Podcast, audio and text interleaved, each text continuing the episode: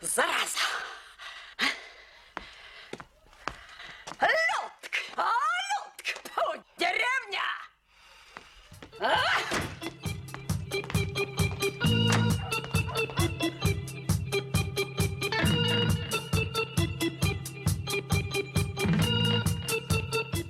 Всем привет, меня зовут Валерий Ковалев, и сегодняшний выпуск подкаста о деревне мы посвятим дровам. Я расскажу, как и когда дрова эти покупать, сколько это может стоить, сколько их примерно нужно. Также расскажу, как их сушить, как их хранить, как их сжигать. Мы рассмотрим альтернативы дровам, а также затронем так называемую философию, философию дров. Итак, первым делом я расскажу вам про покупку дров. Да, возможно, вы ожидали, что я буду рассказывать, как э, лес нужно валить, как там потом эти бревна таскать. Но нет, в нашем 21 веке все куда проще. Дрова можно просто купить. Причем сразу колотые я советую покупать. Нет, разумеется, если вы хотите дрова пилить, а потом их рубить, то можно купить и такие. Но я советую все-таки это время потратить как-то более эффективно и купить колотые сырые дрова. Тут все просто. Находим ближайшее лесное хозяйство, звоним, говорим объем, адрес, и вскоре к вам приезжает большой грузовик с вашими дровами. Телефон лесхоза лучше всего узнать у соседей, поскольку даже в Подмосковье подобные организации не особо заботятся о присутствии в интернете и пользуются старым, но самым надежным способом привлечения клиентов, то есть сарафанным радио.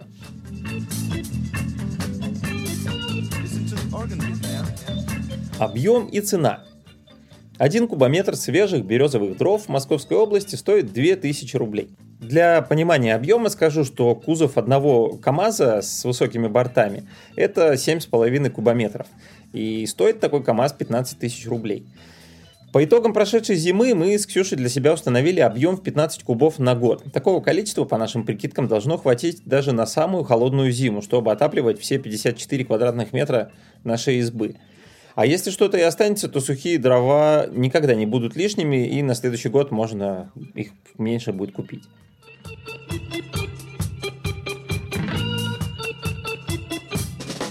Время покупки. К слову, оптимальное время для заготовки дров – это конец зимы или ранняя весна, когда на улице э, еще ниже нуля. В это время в древесине меньше всего влаги. Весной, после наступления тепла, покупать дрова категорически нельзя – количество влаги в них будет максимальным. Лучше уж подождать хотя бы до мая. Осенью влаги в древесине тоже меньше, но у вас совсем не будет времени, чтобы как следует ее просушить. А недосушенные дрова, они мало того, что хуже горят, но они еще и меньше тепла отдают, потому что им приходится расходовать энергию на испарение влаги, которая там в древесине. Из-за этого топку печи сложнее разогреть до оптимальной температуры. То есть продукты горения не будут догорать в топке и отдавать вам тепло, а будут оседать в дымоходе и засорять его. Отсюда правило. Нужно запасаться дровами заранее, за три сезона, чтобы у ваших дров было время просохнуть. Сушка дров. Кстати, я до переезда в деревню не знал, но здесь я понял, что дрова это очень устойчивая валюта, которая при правильном хранении не теряет в цене и всегда может быть конвертирована в тепло. Но для того, чтобы ваша валюта была конвертируемой, свободно конвертируемой, как я уже сказал, а, нужно ее подготовить и дрова ваши хорошо высушить. Это долгий и важный процесс, который, тем не менее, практически не потребует вашего участия на своем протяжении. Главное подготовить подходящее место и правильным образом сложить вашу поленницу. Место для поленницы лучше подготовить еще осенью. Это должно быть хорошо продуваемое и освещаемое солнцем место на южной стороне вашего участка, вдоль южной стены дома, сарая или прямо вдоль забора с южной стороны. Если перед вами встал выбор между хорошим проветриванием и солнцем, то лучше отдать предпочтение ветру. С его помощью дрова высохнут быстрее и лучше, чем в непроветриваемой духоте. Дальше нужно будет обустроить для поленницы устойчивый фундамент. Об этом лучше позаботиться с осени и накрыть его чем-нибудь, чтобы потом не пришлось делать это на мерзлой земле. Фундамент можно сделать из старых кирпичей, блоков, досок или бревен. Главное, чтобы он был устойчивым и приподнимал дрова от земли хотя бы на 5-10 сантиметров. Хорошо, если над будущей поленницей есть крыша, но если нет, тоже не беда. Ничего страшного, ее можно будет накрыть старым профлистом или шифером. Уложенные на поленницу листы лучше чем-нибудь сверху прижать, вроде старых э, автомобильных шин или камней, чтобы их не сдуло. Полиэтиленом накрывать дрова не следует, потому что под ним дрова будут преть и гнить. Как только установится теплая погода, буквально через неделю вы заметите на торцах ваших поленьев небольшие трещинки, которые будут со временем увеличиваться. Это означает, что дрова сохнут правильно. Кстати, в это время вокруг поленницы будет стоять очень приятный, вкусный такой аромат сохнущего дерева. Например, береза сохнущая, она пахнет свежим хлебом. К слову о сортах древесины. В наших широтах самая хорошая ходовая древесина – это береза. Прекрасно горит, отдает много тепла и приемлемо стоит. Плюс к березе есть очень полезный бонус – это ее береста, ее кора. Прекрасный натуральный материал для розжига. В компанию к березе можно купить дуб. Его намного тяжелее разжечь, тепла он отдает побольше, но и стоит в полтора раза дороже. Осина сосна и ель очень хорошо, но очень быстро горят и в теплоемкости сильно проигрывают березе и дубу. Такие дрова больше подходят для розжига или для бани, когда нужно быстро разогреть печь до рабочей температуры. К слову, осина обладает очень полезным свойством прочищать дымоход. Чтобы дрова хорошо сохли, их нужно правильно сложить.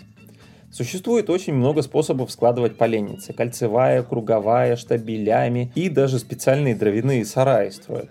Мы рассмотрим классический способ вдоль южной стены. Это очень простой и эффективный способ сложить дрова так, чтобы они хорошо просохли и доставляли вам минимум хлопот. В общем-то, сложить поленницу – дело не хитрое, и каждый примерно себе представляет, как это сделать. Но вот сложить устойчивую поленницу, которая способна простоять целый год, это немножко посложнее. Но все приходит с опытом, который проще наработать, зная парочку небольших секретов, которые я для вас сейчас раскрою. Первый секрет. Складывать начинаете от края поленницы, уделяя краям особое внимание. Их нужно складывать в виде колодца, кладя ряд за рядом дрова попеременно то вдоль, то поперек поленницы. Это обеспечит вашей поленнице продольную и поперечную устойчивость. Такие колодцы по краям поленницы не будут позволять поленьям скатываться – не нужно никаких подпорок или кольев, достаточно внимательно и аккуратно укладывать края, тщательно выбирая ровные, аккуратные полежки и соблюдая вертикальность вашей башни. Именно да, это такие башни с двух сторон, которые держат всю поленницу. Второй, не менее важный секрет состоит в том, что поленницу нужно складывать не торопясь, проверяя укладку каждого полена. Ничего не должно шататься, каждое полено должно устойчиво лежать на своем месте. В процессе сушки дрова деформируются, и если вы изначально сложили неустойчивую конструкцию, то вероятность того, что через месяц, когда дрова подсохнут, она развалится, очень высока. Поэтому не торопитесь. Также следует отказаться от подкладывания щепок или там, установки каких-то подпорок. Это все равно не поможет. Третий секрет состоит в том, чтобы не складывать в поленницу кривые или короткие поленья. Как бы устойчиво на первый взгляд вы их не укладывали, это сыграет с вами злую шутку. Лучше отложите эти неформатные поленья и сделайте из них отдельную маленькую квир-поленницу из квир-поленьев. Когда они высохнут, то будут гореть не хуже самых красивых и ровных, но и не будут создавать угрозу для ваших трудов. Хранение. Поздней осенью, если у вас есть такая возможность, часть сухих дров лучше перенести поближе к печи, а остальные занести в сарай или дровник. Впрочем, на улице с ними тоже ничего не случится, если они накрыты. Возле печи можно организовать стеллаж, размеры которого ограничиваются только площадью вашего дома и вашим желанием. Точнее, нежеланием таскать дрова с улицы зимой в мороз. У нас, например, возле печи стоит обычный э, деревянный стеллаж на 4 полки из Люра Мерлен, который мы зимой примерно раз в неделю пополняем, таская дрова из дровника. Для переноски дров мы используем обычный деревянный ящик. Это очень, кстати, хорошая зимняя физкультура. Один ящик с сухими дровами весит примерно 20 килограмм, Чтобы наполнить наш стеллаж, нам нужно принести 6 ящиков, плюс седьмой ящик мы ставим рядом с печкой. И это ни много ни мало 140 килограмм дров каждую неделю, а то и чаще, в зависимости от силы морозов. Печка. А теперь мы поговорим то, для чего было сказано все предыдущее. О том, как нужно сжигать дрова. Вообще говоря, режим топки зависит от вида вашей печи, ее размера и материала. Как вы понимаете, печь может быть большая и кирпичная, а может быть маленькая и чугунная. Но есть ряд универсальных правил, которые помогут вам максимально эффективно топить вашу печку. В первую очередь не топите печь сырыми дровами. Сырые дрова будут плохо гореть, коптить, отдавать мало тепла и засорять дымоход. Остерегайтесь перетопа. Печь не должна перегреваться. Если ваша печь или ее плита раскалены до красна, это признак экстремальных режимов горения, которые вредят вашей печи. Кирпичи могут от таких температур рассыпаться, а металл может расплавиться. Обязательно обзаведитесь датчиком угарного газа, который следует разместить в соответствии с его инструкцией и регулярно менять в нем батарейки и следить за его исправностью. Это очень важно.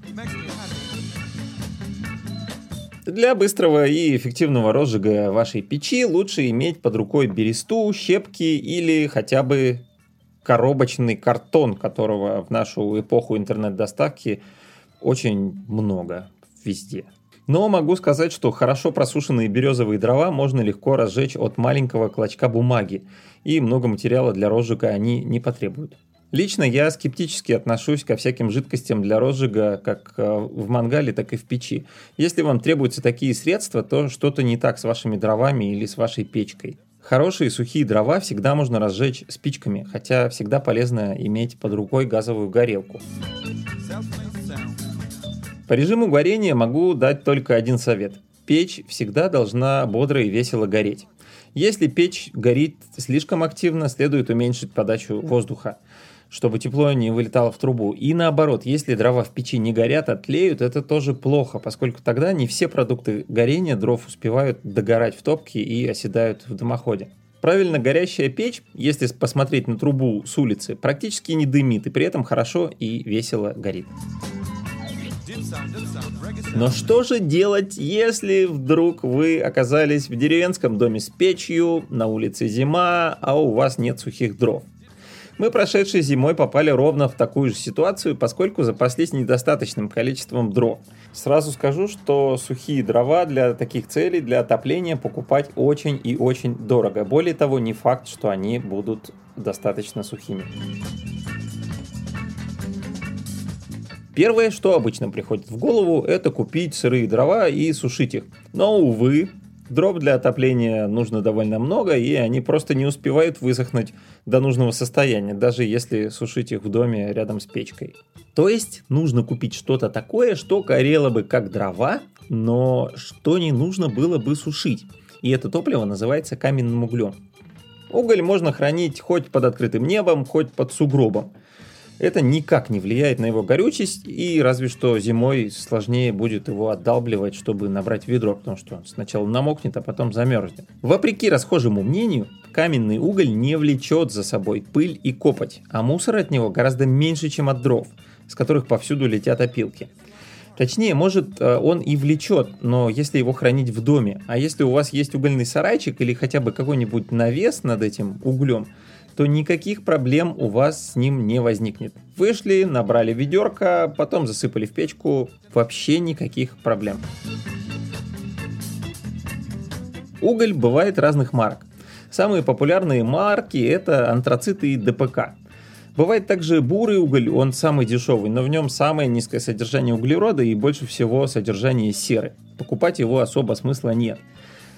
Антрацит используется в промышленности, в нем максимальное содержание углерода, но для бытовой печи он, вероятно, не подойдет, поскольку для его коксования нужна очень большая температура, которую домашняя печь не всегда способна обеспечить.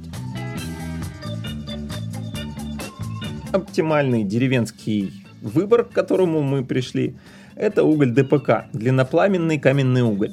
В обращении он практически не отличается от дров, прекрасно горит, прекрасно разгорается и почти полностью сгорает без золы. Соотношение количества тепла к стоимости тоже примерно такое же, как у дров. Мы купили зимой тонну угля за 11 тысяч рублей, и нам хватило ее на 3 месяца. Дров на эти деньги хватило бы примерно на столько же. Чтобы разжечь уголь, сначала необходимо разжечь топку до рабочей температуры, чтобы она устойчиво и весело горела, после чего можно засыпать ископаемые. Также существует простое временное решение. Если вы, например, приезжаете на дачу на выходные, а дров нет, это топливные брикеты. Брикеты делают из древесной стружки, опилок и древесной пыли, которую прессуют в брикеты. Такое топливо очень хорошо горит, не хуже дров. Правда, брикеты не всегда получается быстро разжечь. Нужна будет некоторая практика. У брикетов есть один минус. Это их цена. 10 килограмм стоит 80-100 рублей. А как я сказал выше, зимой у нас обычно уходит 140 килограмм дров в неделю, иногда больше. Поэтому такой вид топлива обойдется значительно дороже, и в нем нет той магии, магии. настоящих деревянных деревенских дров. Философия, Философия дров.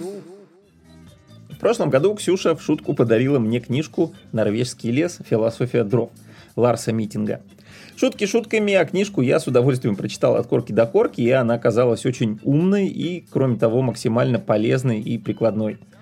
Я много из нее почерпнул, в том числе и часть того, что сказал вам о дровах чуть ранее. Но самое главное, что из этой я книжки вынес для себя, это то, что дрова это одно из редчайших в нашей жизни явлений, где затраченные труды являют свой результат совершенно явным образом.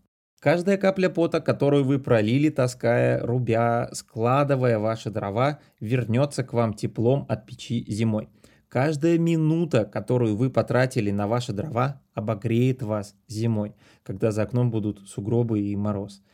Дрова являются аккумулятором вашего труда, который они конвертируют в тепло вашего очага.